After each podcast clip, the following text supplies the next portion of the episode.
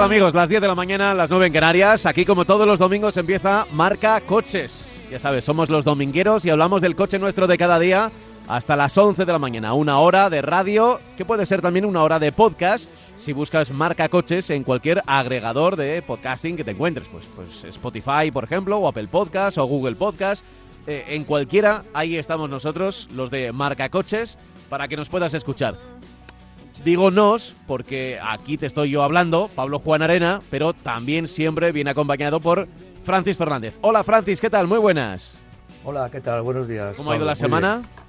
Bien. bien, bien, con algunas, conduciendo mucho y con algunas mm, mm, cosas que me han llamado la atención. Yo conduzco un, un coche lento, un vehículo lento, entonces, bueno, pues me, me preocupo mucho de, de los coches que van detrás y de darles paso, ¿no?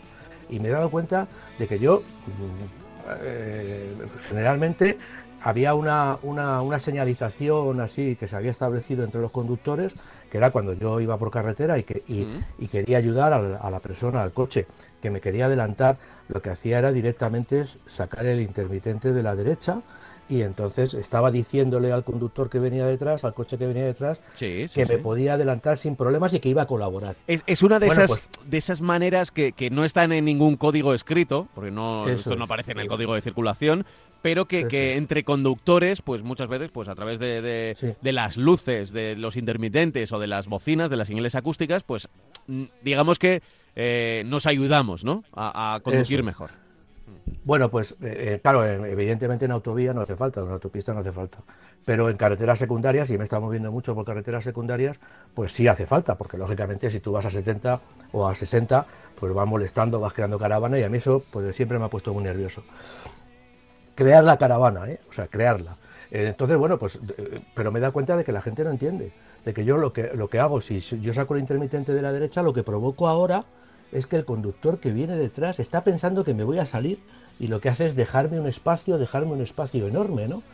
Entonces digo, bueno, eh, Vaya. eh, no se dan cuenta de que yo estoy sacando en una recta que no está prohibido adelantar, si yo saco el intermitente de la derecha, pues mm, generalmente, eh, ya digo que es una, una, una tradición, un símbolo no establecido, digamos. Sí, sí, que no está en ningún sí. código. Eso es como cuando, Eso es. cuando va- vas por el carril de la izquierda muy rápido, bueno, muy rápido, eh, y, y, entre comillas pides paso eh, y Sí, pones el intermitente de... No, el intermitente de la bueno, izquierda. o, o ¿no? llevas el intermitente de la o llevas el intermitente de la izquierda para indicar que vas A ver, eh, y esto, a ver, no, no, es lo- no, no me refiero a aquellos que van a 200 por hora incumpliendo, No, incumpliendo la no, normativa, no, no, no. sino que le avisas al de delante, oye, que quiero adelantarte, e igual tienes sitio para ponerte en el carril de la derecha, déjame sí. el carril de la izquierda para poder Pues- adelantarte, ¿no? Pues esto viene a colación todo, porque claro, hemos perdido, yo entiendo que es que estamos perdiendo la costumbre, nos da miedo adelantar, nos han metido tanto miedo por adelantar, teniendo coches ahora mismo que no son los de hace 40 años, que eran para adelantar necesitabas un mundo, ¿no?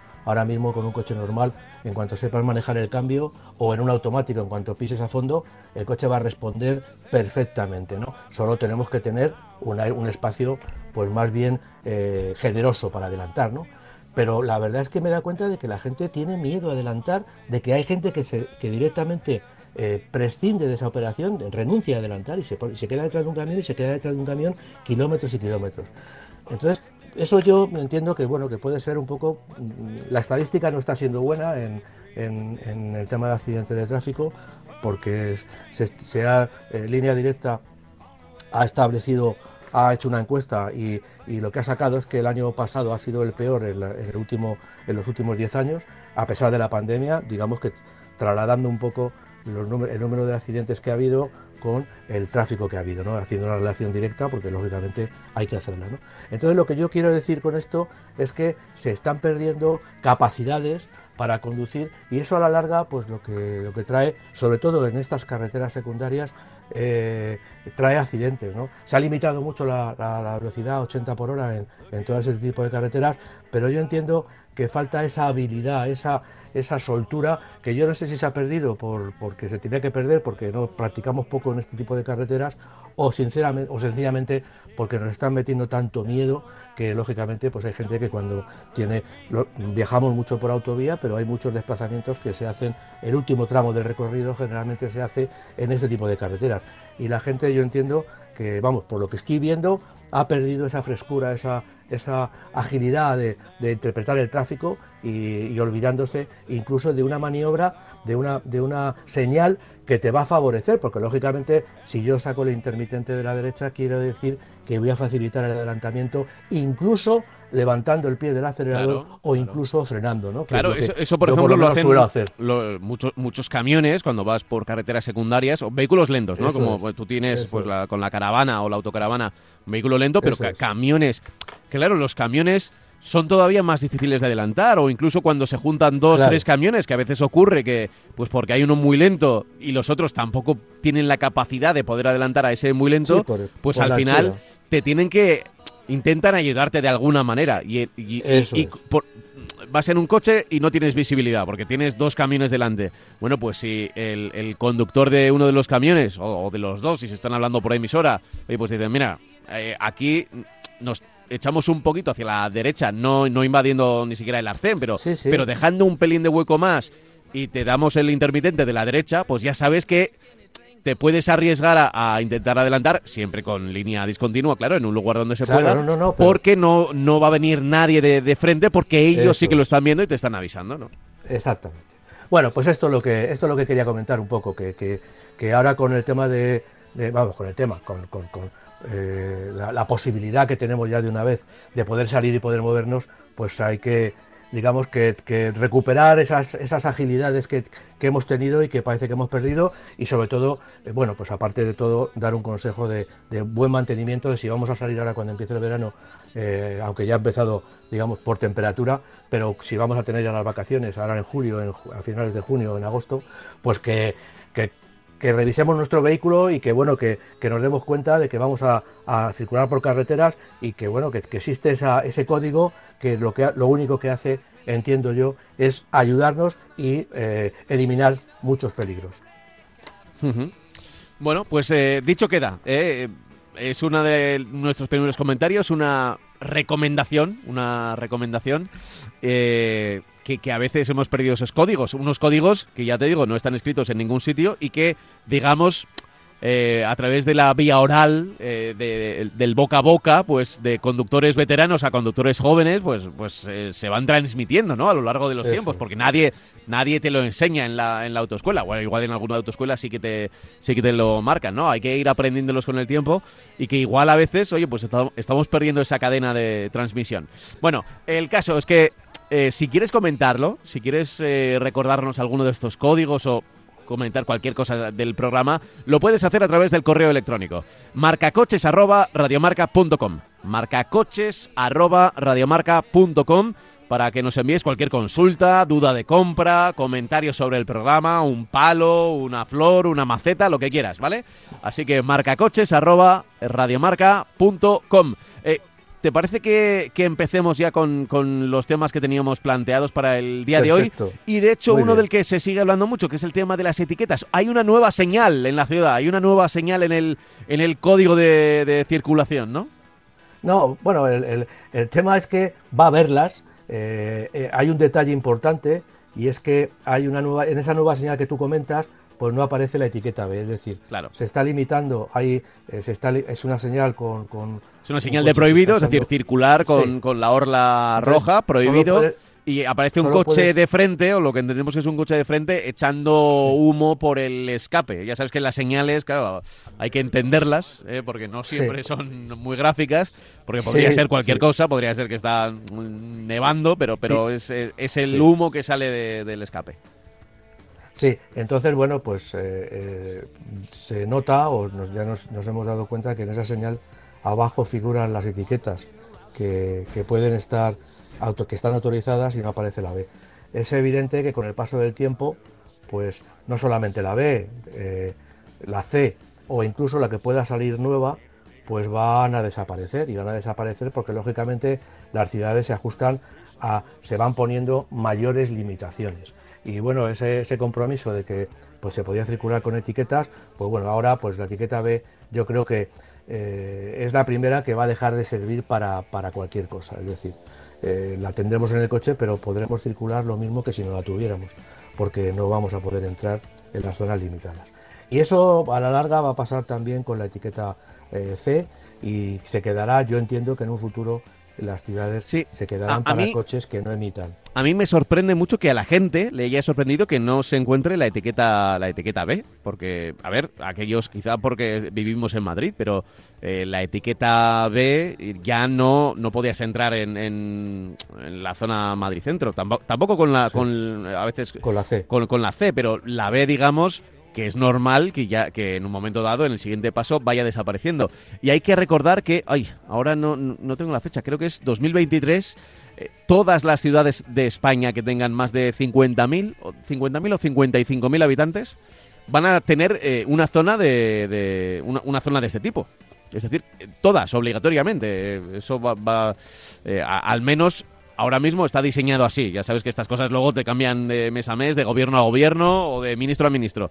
Pero, pero en principio, las ciudades mayores de 50.000, que son, que son muchas, que son muchas ciudades en las que tienen más de 50.000 habitantes, van a tener un Madrid central, eh, para que la gente se entienda, ya, ya que es algo de lo que se ha hablado mucho y que nosotros hemos hablado mucho aquí, que nos decían, oye, ¿por qué habláis solo, esto solo ocurre en Madrid? Bueno, porque en el futuro era previsible y así lo es, que, va a ocurrir en ciudades de tamaño medio. O sea, 50.000 habitantes es una ciudad de, tamaño... Casi, casi, casi es la definición de ciudad, porque menos de 50.000 habitantes casi es, una, es, un pueblo grande, ¿no? creo que cuando yo estudié en EGB, eh, creo que la, la, la, frontera para decidir si era pueblo o era ciudad eran unos 20.000 o 25.000, ¿no?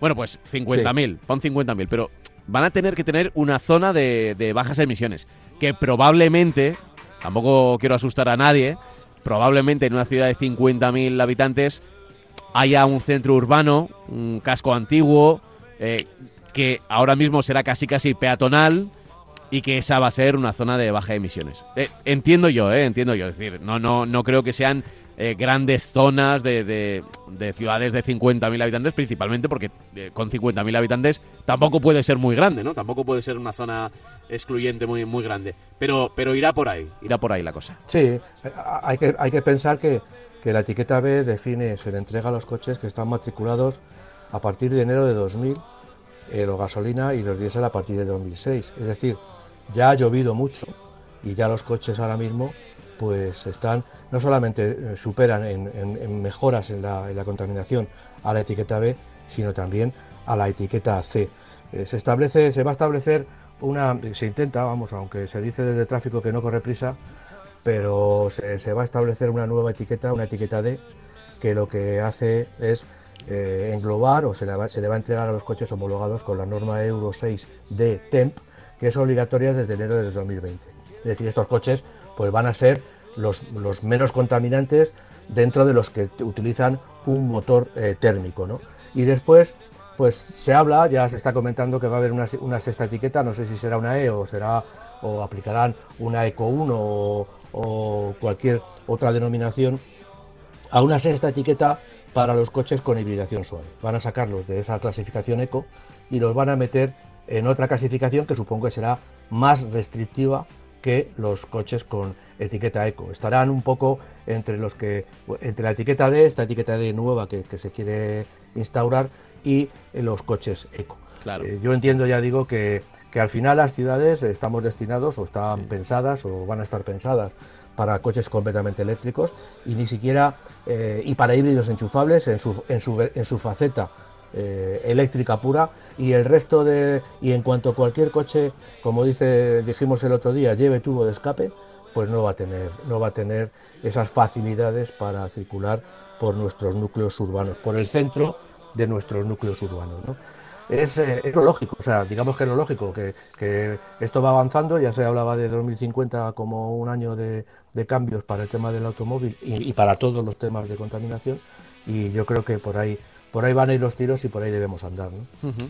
Oye, eh, entonces, a ver, eh, en un momento, ya lo dijimos, eh, cuando salieron las pegatinas, que era muy extraño que, por ejemplo, no existiera la A, ¿no? Que igual todo el mundo podía pensar que, que, que A suele ser lo mejor, ¿no? Que, que eh, por ejemplo, sí, cuando sí. tenemos las bombillas, la mejor calificación sí. es triple A o... Pues en este es aquí, al revés. Aquí era al revés. Hombre, también se puede entender de una manera mmm, bastante lógica. Y es que, claro, como eh, esto va a ir mejorando y, y, las restricciones van a ser mayores y demás, pues claro, va a igual lo que hoy es A, en unos años debería ser C, ¿no? Eh, ya me entiendes. Entonces, claro, si lo haces Sí. al revés es más fácil Sí, sí, porque es. vas a tender a, a- a crear nuevas letras, pues Sí. eh, como, como hemos comentado, la D, ¿no? Que va a ser pues todavía Claro, claro. más restrictiva. Y luego vendrá la E, la F, la G, el- el- el- Eso lo es, que eso sea. eso. Entonces, bueno, ahí tiene su lógica. Pero es verdad que no existe, o sea, cuando, cuando aparecieron ya estas pegatinas, no existe la pegatina A, que casi tendría un color rojo, porque, porque es Mm. muy, o entiendo yo que sería muy contaminante, ¿no?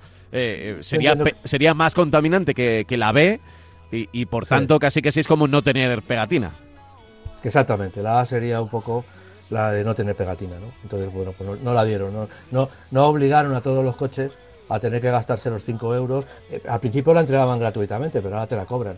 Entonces, no obligan a todo el Parque Nacional a poner una etiqueta que en teoría no valía para nada, porque lo mismo que la B ahora mismo, que no sé qué va a pasar con eso, porque si la B o la C no te vale para nada, pues no sé por qué la llevamos. Pero bueno, eh, bueno, eh, son las cosas de la administración, ya lo hemos dicho en muchas ocasiones, que hay que sacar dinero de, de debajo, debajo de las piedras y cada vez quedan menos piedras que levantar, ¿sabes?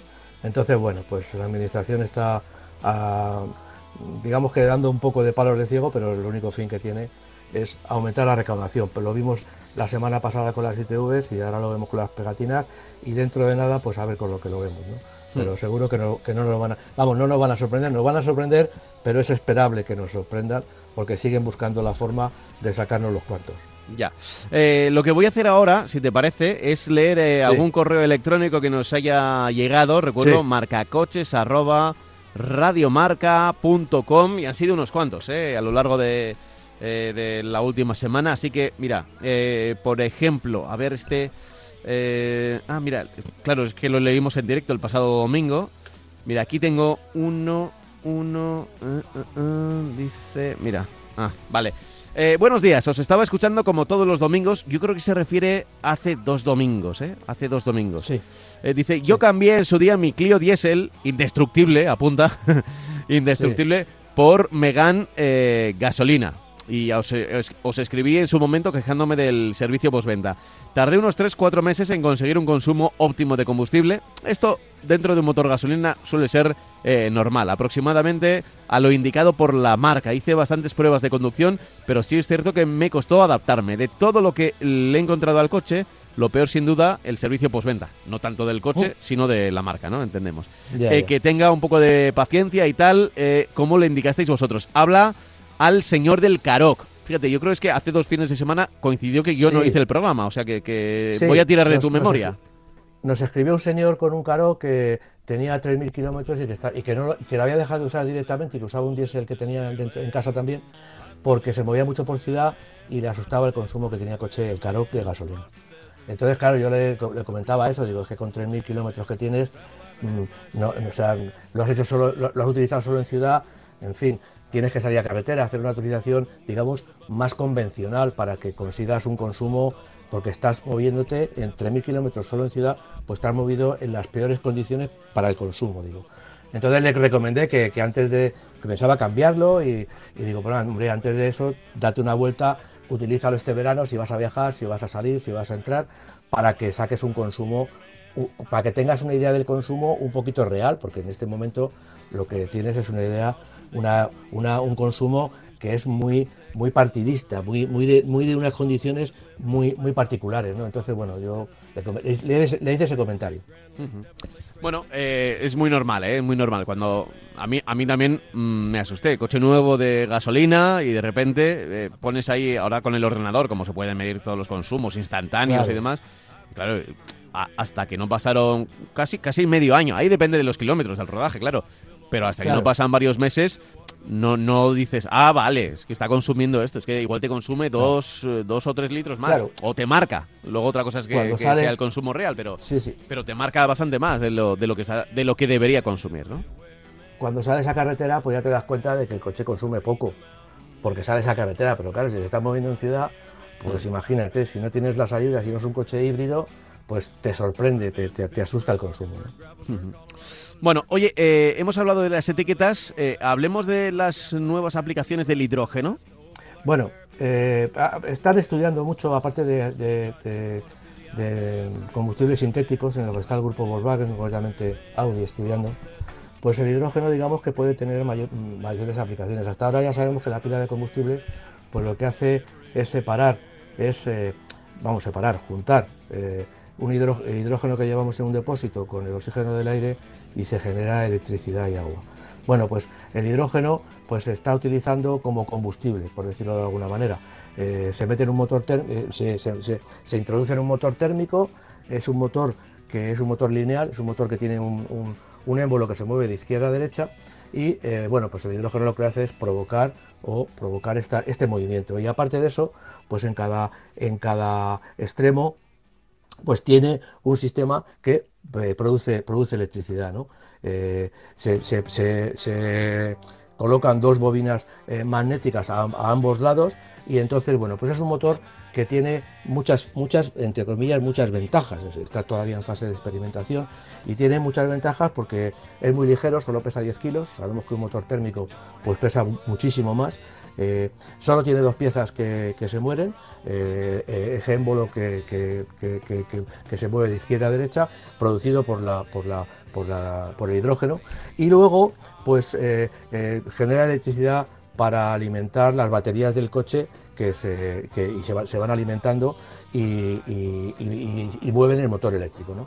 Bueno, pues la contaminación es cero y bueno, y estamos hablando de un motor que tiene hasta ahora tiene 16 kilovatios, pero puede llegar hasta 80 kilovatios.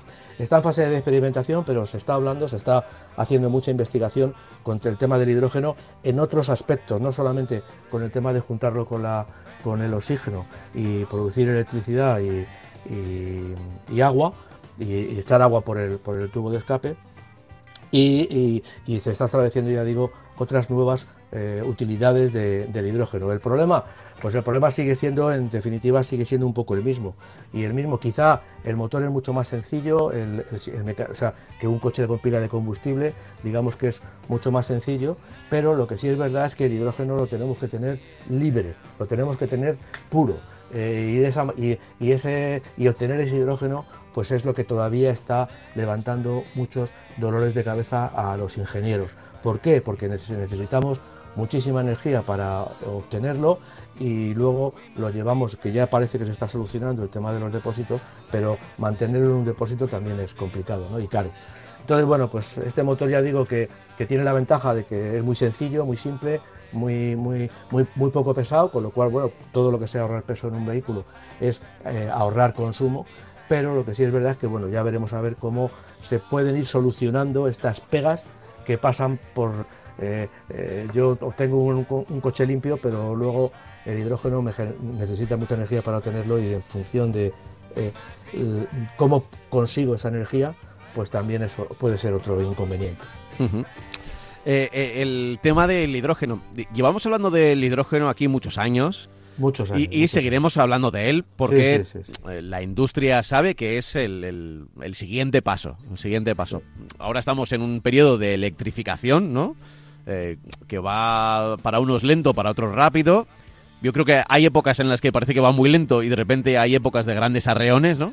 Eh, yo creo que estamos viviendo o hemos vivido una época de, de un gran arreón porque han salido mucha, muchos coches nuevos, eléctricos. Ha habido, ahora ya hay mucha oferta de coches eléctricos y de coches híbridos, cosa que hace unos años no había tantos. O sea, ¿te, acuerdas que cuando nos preguntaban por un híbrido era sota, caballo y rey? No, no había mucho más, sobre todo en, Toyota, ¿no? Eh, que, era, una marca que apostó desde el principio.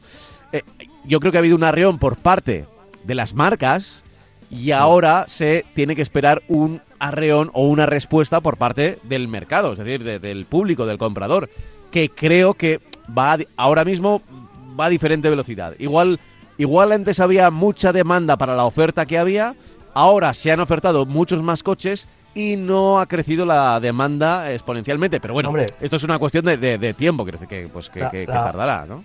La oferta que hay de coches híbridos, híbridos enchufables, es bastante cara. Entonces, bueno, aparte que hay una serie de, de nuevas tendencias, por decirlo de alguna manera. Ya he hablado antes de que Audi estaba investigando sobre, sobre combustibles sintéticos y el otro día pues leí con sorpresa, todavía no digamos que es una, un comentario hecho, no sé si de forma totalmente oficial o no, o solamente a nivel particular, a nivel personal de un, de un técnico de, Volkswagen, mm. que hablaba a una persona importante de Volkswagen, no era un ingeniero de Volkswagen, era una persona importante, que hablaba de que el hidrógeno de que ellos no consideran, de que Volkswagen como grupo, que no considera el hidrógeno como el combustible del futuro. Es decir, yo no sé en qué línea estarán investigando la, Volkswagen y las marcas de automóviles, porque lógicamente eh, ya digo que con los combustibles sintéticos pues, pues puede haber una vía de una vía de salida. O sea, combustibles sintéticos son aquellos que no dependen del petróleo para, para formarse y, directamente el motor podría ser similar a lo que tenemos ahora como motores térmicos. Pero bueno, ya digo que las marcas, cada marca está desarrollando, está yendo por el camino que, cree más, más interesante, están, están invirtiendo muchos medios en, encontrar el hidrógeno utilizado de esta manera que hemos dicho antes, pues puede ser un camino. Pero ya digo que hay marcas que apuestan por el hidrógeno, hay marcas que se quedan en la electricidad, hay marcas que dicen que el futuro no va a ser el hidrógeno, no se sabe si es porque creen mucho más en la electricidad o tienen en, investigación otros medios de, otros combustibles, otros, otros sistemas de producir energía para el movimiento del vehículo. Pero bueno, ya digo que estamos moviéndonos y lógicamente cuanto más demanda haya, más dinero va a haber para investigación y más resultados eh, positivos y, descubrimientos, por decirlo de alguna manera, vamos a tener en este campo. Mm.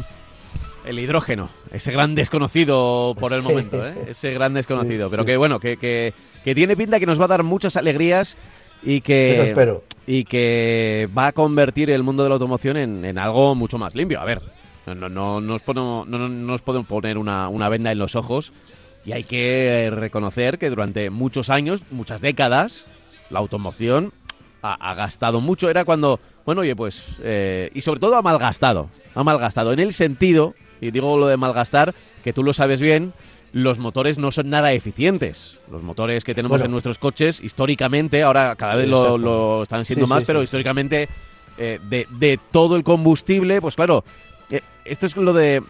igual alguien se rasga las vestiduras y no es exactamente lo mismo, pero esto de que dicen de la energía ni se crea ni se destruye, simplemente se, transforma, ¿no? Bueno, pues eh, el, cuando metes gasolina o diésel o combustible en un motor o cuando lo metías en los años 80, el, eh, para conseguir ese movimiento, es decir, ese combustible, entre comillas, se convertía en, en, en fuerza dinámica, ¿no? En movimiento. Eh, pero se aprovechaba muy poco porcentaje de ese combustible, muy poco porcentaje, ¿no? Alrededor del 20, entre el 23 y el 27% únicamente se emplea para mover el vehículo. Todo lo demás eh, aparecía como calor en el motor o como humo, o, bueno, humo, lo perdemos en calor, lo perdemos en, eh, la resistencia aerodinámica, la resistencia a la rodadura, en fin, y es porque es una máquina, es, eh, o sea, y, en, y, en, teoría el motor, un motor térmico, es un motor bastante, el automóvil es un vehículo bastante poco eficiente. Hmm. Es decir, hay ahora mismo máquinas que tienen muchísima más eficiencia y en eso estamos, en, conseguir eh, la mayor eficiencia, eh, consumir menos para el mismo movimiento, pues digamos que, eso mejora la eficiencia.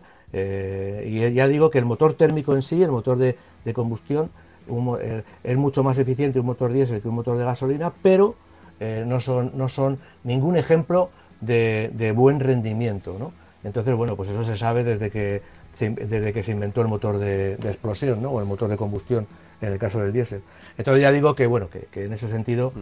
pues eh, se están buscando máquinas mm, que tengan, porque las hay, que un mayor rendimiento, un mayor, una mayor eficiencia para, para, para, el consumo de combustible, porque al final también es un problema económico, ¿no?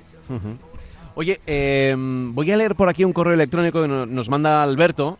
Eh, Alberto ya envió en su momento un correo eh, nos estaba escuchando en directo y nos pidió eh, nos pidió oferta hace poco de, eh, nos pidió oferta digo nos pidió opinión sobre, el renting y, el, y, se lo dimos. Bueno ha vuelto a escribir y dice buenos días les escribo tras haber oído en directo la respuesta a mi pregunta sobre el renting lo cual me ha hecho mucha ilusión y se lo agradezco. Humildemente creo que la respuesta que me han dado es para un leasing no para un renting. Mi idea es simplemente alquilar el coche en ningún momento adquirirlo como decía en mi primer correo, me parece que cada vez hay más oferta y esta es cada vez más interesante desde el punto de vista económico. ¿Podría, ¿Podrían reformular su respuesta teniendo en cuenta esta aclaración? Gracias, un saludo Alberto. Pues probablemente mm, nosotros, porque nos preguntan mucho por el leasing, por este servicio que tienen prácticamente todas las marcas, de, de dos, tres años, de renovación del vehículo, te agarran un poco, ¿no? Te, te, secuestran, entre comillas, como cliente. Y el renting es algo que, es algo que por lo menos una palabra, un palabra que llegó hace, hace más tiempo, pero es verdad que, que, igual le dimos una respuesta, yo es que ni me acuerdo, pero igual le dimos una respuesta más sobre leasing que, sobre renting. Yo es que no entiendo bien, yo no entiendo bien, eh, tendría que hablar con él porque no entiendo bien a qué se refiere. Yo creo que mismo... a ver, el, el, el leasing es eh, esto de eh, el objetivo final es que o te quedes con él o cambies de coche cuando acaba el periodo, ¿sabes? ¿Y, el, renting? Y el, renting? no, el renting lo tienes durante un tiempo y cuando, cuando acaba ese tiempo, eh, ni tú eres el... Digamos que es un alquiler directamente. Es un alquiler a largo plazo, no un alquiler para un viaje. Bueno, yo la verdad es que entiendo como renting... O al menos es lo, que, es lo que entiendo del mail, ¿eh? es lo que entiendo del mail. Sí, sí. Bueno, pues yo, la verdad es que yo creía que el renting era lo que estábamos hablando. Que yo me compro un coche y lo tengo, lo pago una, una, una, una entrada eh, eso es lo que me están ofreciendo las marcas. estoy cuatro años, hago un kilometraje y tener un coche alquilado eh, eternamente, para mí eso es un, vamos, no sé yo al final si es un coche a plazos. No lo sé, ya digo que me ha, descolocado un poquito el oyente porque me dice que es un leasing. Mm, yo no sé que si hay unas diferencias eh, o, le estamos llamando renting, el renting ese que, que, ofrecen todos los, todos los constructores, todas las fábricas, todas las marcas, le estamos llamando renting y en realidad es un leasing o le estamos llamando eh, eh, eh, leasing a una cosa que, no sé, yo me acabo de descolocar un poco porque la idea que tenía era esa, un alquiler en todo el tiempo, pues yo no sé si eso es financiación o... No lo sé, ya digo, me acaba de... Me acaba de, que, no sé si que me llame o que me ponga un correo y que me lo, que me lo explique, porque ya digo que que yo la idea que tengo es que no hay diferencia, una marca le llaman leasing, otra marca le llamarán renting, pero al final es un poco lo mismo, ¿no? La diferencia suele ser, eh, y tampoco soy yo un experto en este tipo de cosas, pero los conceptos que tengo más o menos claros es que en el, en el renting, al final de... no, figura la opción de, de, compra al final del periodo de, contrato. ¿eh? Aunque por lo general, si el cliente quiere, puede optar a pagar el precio residual y quedarse con el vehículo. Eso es en el, en el renting. En el, en el leasing, pues ya eh, es... Eh, claro, es que, es que... En el leasing te suelen dar tres opciones cuando, cuando acaba el, contrato, que es devolver el vehículo, prorrogar el contrato o hacer efectiva la opción de, compra. En el renting, en cambio, solo hay dos alternativas, que se devuelva el vehículo y que se prorrogue la, duración de contrato, pero no hacer efectiva la, opción de compra. Pues mira, te, leo, definición de leasing, te lo estoy leyendo, me, me acabo de meter en una página de internet. El leasing o arrendamiento financiero es un contrato de alquiler, sí, como el renting, que incorpora una opción de compra a favor del arrendatario a ejercer al final del contrato. Eso es. Que por sus características no existen dudas de que va a ser ejercida normalmente porque el importe de la opción de compra es muy inferior al valor del bien en el momento. Pero ¿qué diferencia hay con el renting? Que, en, el, renting no te dan, años. En el renting no te dan la opción de, comprarlo al final. Eh, eh, mm, pues o sea, de, en la definición, en la definición. Luego, luego en el caso práctico, En el caso práctico, cuando Sí, acaba sí. ese contrato. O sea, el- los dos son contratos. Y en el leasing te dicen, al final del contrato puedes devolver el vehículo, y si te he visto no me acuerdo, prorrogar el contrato, y, y en est- estos dos coinciden con el renting, pero además en el leasing eh, hacer eh, efectiva la opción de compra, es decir, que, que puedes comprarlo. ¿Qué ocurre? Que cuando, hace, cuando estás en renting, a veces, cuando acaba ese contrato, pues eh, igual puedes hablar con la marca o con, y, y puedes quedártelo, o no, o igual no se puede, porque igual ya lo tienen para pasarlo al mercado de, de directivos, por ejemplo, o de coches que van con la etiqueta de, de directivos, o, o otro tipo de cosas, ¿no? O, o a- o alquiler de vehículos directamente, y, y no se puede. Eso es el renting, pero en el leasing sí que al final te permiten... eh, eh, o por lo menos es lo que también estoy leyendo, ¿eh? lo he buscado. Sí, en sí, no sé internet, contenta. ¿eh? O sea, esa opción que- de que- esa opción de compra final, es decir, que el coche puede ser tuyo con el leasing. Que Con al el- final- Cuando estás con el renting, eh, Ya, ya. No, no sabes si ese coche Ya. va a ser tuyo o te lo vas a quedar para al, siempre. al final, al final con, la- con la- con el tema de las marcas están, están hablando de renting y cuando es un leasing, en realidad lo que nos están ofreciendo. Sí, Bueno, sí, sí, porque pero- las marcas casi siempre hablando- eh, ofrecen la opción de, de, de quedártelo al Pero final, sí. de lo que hablan las marcas siempre estamos hablando de que el renting era para empresas y ahora el renting es para particulares también y que y también entiendo que para, tanto para empresas como particulares eh, eh, entra a lo mejor porque le estamos llamando como no es entra la posibilidad de quedarnos con el con el coche. Entonces bueno, mm, bueno. Ya, yo veo ahí un sí, poco de un- marketing también a veces. Es eh, un matiz, pero yo porque creo que al final El, el- el renting hace, hace un tiempo, cuando empezó el renting, que era solo para, para autónomos o grandes empresas o, o Claro. gente que manejaba, sí, sí. manejaba pasta, porque eran los coches de renting eran coches de, de alta gama o de media alta, eh, eran coches llamativos. Pues yo, yo creo que luego las marcas eh, lo, lo vieron ahí como un. ¿No? Como eh, hacer renting, como que lo podía hacer gente que, que tenía posibles, ¿no? Entonces, si ofrecías a otras personas, lo abrí- abrías más el abanico, que fuera como una especie de imagen de marketing de decir, oye, que tú también puedes hacer renting, ¿no? Eh, que, que quedaba bien. O sea que, que- que- Pero que en ese sentido un renting, un renting es que yo voy a estar pagando una cuota por, por porque además se, se- se aplica también a otros a otros a informática, a muebles, a lo que sea. Yo voy a estar pagando un, un alquiler y cada cierto tiempo me lo van a cambiar, pero yo no voy a tener la posibilidad de quedarme con ellos. Bueno, Eso ya es, digo sí, que sí, yo creo sí, que es un matiz pequeño. Eh, Yo, yo, por Eh, ejemplo, conozco, yo- conozco alguno, ¿eh? Y tiene cuatro años de renting y a los cuatro años no, Insisto. se- no se puede quedar con el coche, que es la Ya, principal pues- diferencia con el leasing, sino que cambia, Ya. sigue pagando la cuota mensual, pero le cambia el coche. Vale.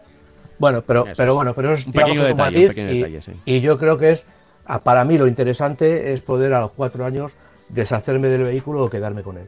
Entonces, bueno, pues estamos hablando Sí. A ver, para y, mí lo interesante. y para renting, que es lo que nos eh, preguntaba nu- nuestro oyente, no tanto para leasing, pues... eh, Leasing. eh, no- Pues no- para renting ya es que yo entiendo que, que eso es eh, a- a- hablar con la marca y a ver si, si, si te, si te digamos que te interesa lo que te ofrecen. O sea, Claro, el- él, el- él sobre todo, eh, he ido al primer mail que nos envió y Sí. pensaba en el renting por la incertidumbre respecto a las restricciones de circulación de vehículos de motor Ya, térmico. pero- Entonces, Ya. en el renting puedes, eh, el renting, claro, el renting puedes cambiar. En el leasing casi te obligan a, no, no te obligan, pero Claro. igual te sale mejor quedártelo y al final es casi una obligación quedarte con el coche en vez de Yo, cambiar. yo lo que entiendo es que tiene que ser un sistema ahora mismo para los tiempos que corren, tiene que ser un sistema eh, Dinámico. flexible Flexible, eso es. y dinámico. Tiene que ser que yo pues, pueda comprar un coche, doy una entrada, pago unos, y a mí me parece interesante también para particulares, que es lo que estamos hablando, pago una cuota todos los meses, tengo, si quiero, mantenimiento, neumáticos, me, traen un coche, bueno, esto solo voy a pagar evidentemente la cuota, y luego a los cuatro años pues decido si lo tengo que cambiar, lo, me quedo con él. Para mí eso es lo interesante, porque si estoy contento con el coche y veo que toda la normativa en razón a coches eléctricos, circulación de coches con motores térmicos, no ha cambiado y todavía me beneficia, pues me quedo con él a lo mejor. Pago eso y me quedo con él. O digo, mira, como no sé lo, como me parece que las condiciones de circulación, de tráfico han cambiado, pues mira, te lo voy a devolver y quiero que me des otro con estas características técnicas. Yo a eso es a lo que a lo que me refiero. Eh, si le llaman leasing o renting, yo ahora mismo estoy un poco perdido, ya digo, me parece bien. Me parece que lo que tiene que coger es eso, que yo pueda devolver el coche a los cuatro años, incluso haciendo un número de kilómetros limitado. Porque a mí me parece que las cosas en, los próximos cuatro años van a cambiar mucho y lógicamente yo tengo que tener la posibilidad de salirme de, esa situación y, elegir para mí y para mi, situación personal un, vehículo que, me proporcione el, mejor rendimiento y la mejor utilidad. ¿no? Sí, sí, sí. Eh, bueno, espero que haya más o menos quedada mm, aclarada la duda. Él quiere renting, pues creo que es una buena opción para ser flexible en eso, en que de repente eh, te va a aparecer un coche híbrido y puedas pasarte de, coche térmico a coche híbrido. Es un poco más caro al final. Final de, pero... porque es un poco más caro, pero si te lo puedes permitir, oye, pues igual igual no igual te sale a cuenta, ¿no? Más que comerte un coche térmico que igual ya no lo puedes utilizar en determinadas zonas, ¿no? Efectivamente, ese, es el kit de la cuestión. En fin, eh, pasamos al siguiente tema, ¿te parece? Sí. En el siguiente tema tenía por aquí, eh, solo 3 de cada 10 conductores piensan en un vehículo eléctrico. ¿Y esto? En eso somos completamente distintos a lo que es a lo que esta, esta, es una estadística que se ha hecho en España y se ha hecho también en Europa, en la Unión Europea. Y en la Unión Europea sale justamente lo contrario, que, que 7 de cada 10 conductores pues están pensando en comprarse un coche eléctrico o, piensan que les va a dar muy buen resultado. Entonces, esto lo que, es, lo que, lo que quiero eh, destacar es que eh, en España se, se, ha calculado, no ya el ministro Sebastián, que dijo que al año que viene íbamos a vender un millón de coches, sino, y todavía se le sigue recordando en televisión, y se espera 5 millones de coches en 2030, 5 millones de coches eléctricos, y va a ser prácticamente imposible que con los datos que hay actualmente de ventas, de, producción y de venta de coches eléctricos, pues lleguemos. Estoy hablando de coches eléctricos puros, ¿eh? no estoy hablando de coches híbridos enchufables ni nada. Y, a la gente cuando le dice, bueno, ¿y por qué usted no quiere, no, plantea, en los próximos 10 años, ¿eh? no plantea un coche eléctrico? Pues dice, porque primero destaca el precio, que, no lo pueden pagar. Eh, y también hay una cosa importante que yo en esto, la verdad, mm, mm, muestro mi desconocimiento porque no he tenido nunca la posibilidad de, de hacer una, póliza de seguros es el precio de la póliza de seguro para un coche eléctrico. Ya hablábamos un poco de que, de que la electricidad, pues tenemos que ver a ver dónde cargamos el coche eléctrico para que nos haga rentable, porque están hablando, se está hablando de ahora y ahora con, la, con todo el problema que hay con, con las nuevas eh, tarifas de, electricidad y estas horas que nos están poniendo y tal, que bueno, que son para el, coche eléctrico no son negativas, porque bueno, generalmente lo, debemos cargar de noche o, tendríamos que cargarlo de noche, pero lo que sí es verdad es que eh, también pues eh, el, tema de, la póliza de seguros que parece que, ya digo que no tengo yo eh, no sabía esos son detalles que se te van se van añadiendo a, la, definición de coche eléctrico pues que sube y sube alrededor de un 28% más caro el coche eléctrico es un coche que tiene menos eh, eh, piezas, menos, es, menos complicado tecnológicamente, pero también al ser más caro, pues un accidente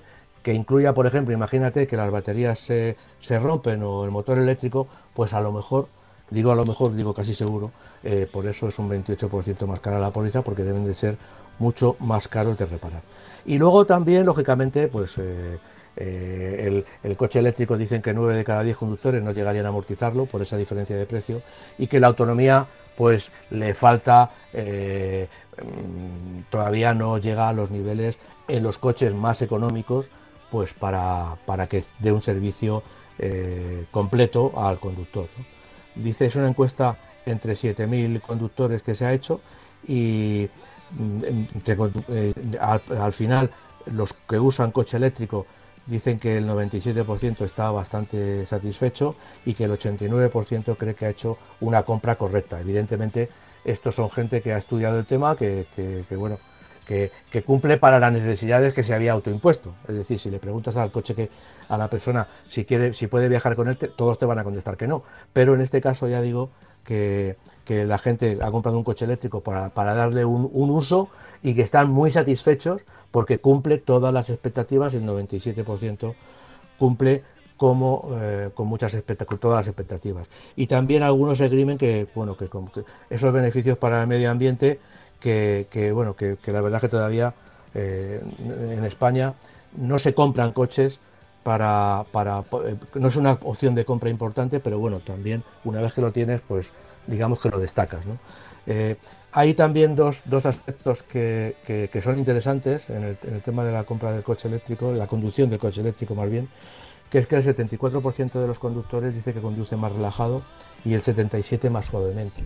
Esto viene provocado, el 77% más suavemente viene provocado porque en un coche eléctrico, en un coche híbrido enchufable, vamos muy pendientes de, de, lo que nos queda de electricidad. Eso quiere decir que vamos a ir ahorrando combustible, no vamos a ir consumiendo combustible a lo loco, sino que vamos a ir siempre en modo ahorro, en modo eco. Y bueno, y eso es interesante. Y el 74 que conduce más relajado por ese mismo motivo, porque vamos a ir conduciendo con más tranquilidad, con menos velocidad, porque lógicamente vamos a tener muy claro que cuanto más rápido lleguemos a los sitios, antes vamos a dejar de circular. Entonces, bueno, pues eh, yo creo que bueno, que son estos las, las cosas importantes, nos tenemos que quedar, por desgracia, el que eh, el coche eh, eléctrico pues es más caro y que eh, no vamos a llegar a esos 5 millones de coches eléctricos en 2030 ni hartos, porque se está viendo que están creciendo mucho los híbridos enchufables, los híbridos, cualquier otra electrificación, pero el coche eléctrico, aunque está subiendo, está subiendo mucho para empresas, pero no está subiendo tanto para particulares. El coche eléctrico. A ver, la gente. Eh, a, mí me sorprende eh, que solo 3 de cada 10 piensen en, en, en, coches eléctricos. Porque en aquí, España, ¿eh? Sí, sí, pero por, los correos que recibimos aquí, igual es gente más. En, igual, igual es un, grupo de personas más pendiente de la actualidad del mundo del motor, ¿no? Y por eso nos escuchan y por eso igual están más pendientes de los eléctricos pero suelen ser más de 3 de cada 10 mails de preguntando dudas los que preguntan por, por lo eléctrico. Bueno, también a veces por lo híbrido, más que por lo eléctrico. ¿eh? Yo no sé si, si, si, si aquí eh, hablan de híbrido, distinguen entre los diferentes tipos de hibridez y electricidad total. Sí, pero bueno, eh, no sé, a, mí me llama la atención aunque hace unos años tener un 30% eh, sería una sería una locura, claro. Hace unos años, eh, recuerda que prácticamente nadie, y, no digo 20 años, eh, digo 5 años, 6, 7 años, una cosa así. Eh, bueno, oye, tenemos eh, unos cuantos minutos para llegar al final del programa todavía. Vamos a hablar de algún modelo concreto, por ejemplo, de, de, Citroën. ¿Qué nos trae Citroën? La tostadora, el, el, Citroën AMI. Bueno, que, se, que se, vende, que se vende en tiendas como, como FNAC, ¿no? Sí, sí, como FNAC eh, acaba, de, acaba de resultar uno de los, del buen sentido del humor que tiene la marca, porque la marca en, Twitter está hablando precisamente de que, de que no, no hayan desarrollado una tostadora y también hacen, hacen alusión a que de momento no han despedido al ingeniero, al, diseñador que diseñó el AMI, ¿no? haciendo un poco de unas risas con, con, con, las formas del coche. Tenemos que acostumbrarnos a, a, que los coches no van a ser como eran, es decir, la, toda la electrificación lo que proporciona además es una, una posibilidades de, colocar el motor eléctrico donde queramos, posibilidades de diseño infinitos, no tan rígidos como que tenemos que poner un motor transversal y poner las ruedas más o menos a su lado, porque la transmisión tiene que ir en, al lado del motor y las ruedas tienen que ir a la salida de los palieres. Y entonces eso digamos que está limitando muchísimo. Sí, podemos poner el motor delante, detrás o en el centro, pero o longitudinal o transversal, pero lo que sí es verdad es que eso es una estructura un tanto rígida para cada caso. ¿no? En el sentido del coche eléctrico, pues, digamos que el diseñador eh, va a tomar una, un, un, protagonismo enorme, porque el diseñador puede decir, bueno, le pongo el motor en las ruedas, vale. Le pongo el motor delante, vale, le pongo el motor detrás, se lo pongo debajo, se lo pongo, en fin, va a tener unas eh, posibilidades de, diseño enormes, porque además las baterías también se pueden poner en un lado. Y entonces, bueno, pues hablando de esto, que, ha dado mucho, está dando mucho que, que, discutir, pues sí, que efectivamente, como tú has dicho, le llama, parece más que un coche, una tostadora gigante, ¿no? Pero bueno, esto entra dentro del tema es raro, humor. Es un, es un modelo. Sí, es raro. Ellos saben que para venderlo tienen que venderlo de una manera extraña porque tiene un público muy, muy reducido, ¿eh? Tú fíjate si es raro que el diseñador ha tenido una idea que es que las puertas son iguales, pero no porque sean iguales en la forma. Es que la misma puerta que pones en el lado derecho es la que pones en el lado izquierdo. ¿El resultado cuál es? Pues que una puerta hable hacia adelante y otra abre hacia detrás. porque son iguales. Yo, de hecho, fíjate, ayer lo vi porque pasé por una FNAC y lo tenían puesto allí en, en el hall, sí. Y, no sabes, no sabes eh, cuál es la delantera del coche y cuál es la trasera. Eh, eso, no sabes si va para adelante o para atrás. No, lo sabes, parece ahí un, cubo. A ver, es un coche raro, es un diseño... Eh, a ver, yo creo que Citroën ha intentado hacer un, su, su Twitchy. Y, aunque Twitchy yo creo que tenía, tenía un diseño más innovador y más accesible y, que entraba más por los ojos, pero bueno, es una cosa extraña en la que en la que Stellantis, ¿no? el grupo Stellantis, bueno, pues va a intentar hacer algo eh, distinto. Eh, un marketing distinto, se vende en diferentes tiendas, es un coche completamente eléctrico. No creo que, funcione demasiado bien en ventas, creo que no, pero oye, puede que un urbanita, eh, jovenzuelo, pues, pues pueda, pueda caer ¿no? en, un coche eléctrico de, este tipo. A, mí, a mí lo que me da rabia es que no hay un término intermedio, Francis. Es que entre el Zoe o entre un coche no, no, tengamos, no tengamos un eléctrico que sea para una, dos personas.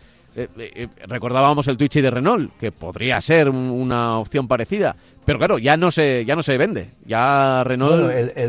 esto, digamos que la diferencia entre este coche y el, y el bajo mi punto de vista, es a nivel de seguridad este coche es mucho más seguro. Sí, sí, sí, sin duda. Aunque solo sea porque lleva la rueda más separada. No, si, si yo simplemente lo, que decía es que algo intermedio, o sea, que no sea la tostadora. Tienes un coche, y que... tienes un coche intermedio como el Dacia Spring.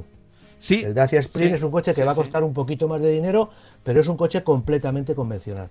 No es un ejercicio de estilo como estos y un coche tan limitado como puede ser un cuadriciclo ligero, de estos que, que ahora mismo están proliferando mucho en la ciudad. Los chavales en vez de tener una moto, sus padres le compran un coche que evidentemente es mucho más seguro que una moto, eh, aunque la moto sea un, eh, sistema de transporte extraordinario, ¿no? Por otros motivos, ¿no? Entonces, bueno, este coche pues es un coche de 2,41 metros de longitud, para dos plazas, con 1,39 de anchura, pesa 400 kilos, tiene dos puertas únicamente, ya hemos dicho con, esta, con este condicionante, y pues es lo más limitado que existe, porque no tiene ABS, no tiene airbag, no lleva levalunas, no puede llevar aire acondicionado, no lleva ni radio, eh, no lleva ni luces largas. Es decir, que es un coche que, no, que evidentemente está hecho para lo que está hecho, para moverte por un entorno totalmente urbano y siempre. Evidentemente yo aquí la nota que he sacado pongo eh, entre interrogantes, bueno, entre interrogantes, entre admiraciones, es demasiado simple pues sí, es demasiado simple. Lo que pasa que es que eh, los precios parten de 7.200 euros y tenemos una ayuda de 1.600 euros. Es decir, es muchísimo más barato que cualquier cuadriciclo ligero. Con los cuadriciclos ligeros son muchísimo más caros que este coche. Llevan un motor de moto que están contaminando, mientras que este coche lleva un motor eléctrico de 82, de, de 8,2 caballos, perdón, que le va a permitir ir a 45 kilómetros por hora de velocidad máxima. Es decir, es un sustituto de un cuadriciclo ligero 75 kilómetros de autonomía y lo mismo también, solo me lo venden en, azul. Se produce en Marruecos, espero que con esto, con los problemas que tenemos últimamente mm. Con el Reino de la Agüita, pues en Kenitra concretamente. Bueno, lo, pues distribuirán por toda Europa, no creo que. ¿no? Sí, no, pero digo que nosotros como España, que a ver, si, tenemos algún, algún tipo de problema. Ah, eh, ya te digo, no, creo que sean superventas, pero sí que, oye, por lo menos es llamativo. Se agradece que en el mercado de la automoción, eh, pues de repente surjan este tipo de, iniciativas, aunque sea solo muy marketingiano, estamos hablando de él en el programa, y es un coche que no creo que venda demasiadas unidades. Oye, igual luego hay sorpresa y y hay un montón de gente en las ciudades, porque esto es un producto claramente para, para una ciudad eh, que, que, funciona y que, le, y, que, y que les convence. No sé, yo, yo no lo veo, ¿eh? yo no lo veo, sobre todo y la porque gente joven y la gente joven muy está preparado para, para chavales de 16 años, la gente joven se va a mover con mucha más seguridad y de una manera completamente limpia. También está preparado para alquiler de flotas, mm. que bueno, de tipo eh, free move, free do move, que vamos, que de estos que vamos a poder coger y movernos por la ciudad. De todas maneras, yo aquí quiero hacer un inciso, yo creo que la última incorporación al segmento de los coches eléctricos de Dacia, el Dacia Spring, es una, eh, digamos, la demostración de que se puede hacer un coche eh, barato y un coche prácticamente convencional. Eh, yo entiendo que Citroën tiene la, Citroën, el grupo Stellantis, como tú has dicho antes, tiene la suficiente capacidad y supongo que ya lo estará eh, ensayando para hacer, está haciendo este coche que bueno, que no deja de ser un ejercicio de estilo y, bueno, una cosa para que hablemos de la, de la tostadora de Citroën, pues va a ser, yo creo que tiene la capacidad, porque vemos que la electrificación está tomando cartas de naturaleza en el grupo, pues yo creo que va a tener posibilidades de eh, sacar un coche que sea un rival directo, un rival directo del Dacia. Y de esta manera vamos a, vamos a conseguir eh, que los coches eléctricos de una vez por todas se vuelvan accesibles, porque un coche eléctrico, un coche ciudadano de 7, 8 mil, 9 mil euros es un coche eh, accesible y útil. Se acaba. Te compras un coche. Sí. Sí, nada, que se, se, acaba la canción y esto lo que me significan por aquí es que es que se acaba también nuestro tiempo. Así que lo tenemos que dejar aquí. Perfecto. Lo tenemos que dejar aquí. Pero, Francis, eh, queda, queda dicho, este coche eléctrico eh, lo ponemos ahí entre paréntesis. Entre eh, paréntesis. veremos cómo funciona, a ver si convence a alguien. Y nosotros nos volvemos a encontrar el próximo domingo aquí a la misma hora. Siempre entre las 10 y las 11 de la mañana. ¿De acuerdo, Francis? Eso es. Buena semana, Pablo. Un abrazo fuerte. Chao. Hasta luego, hasta luego.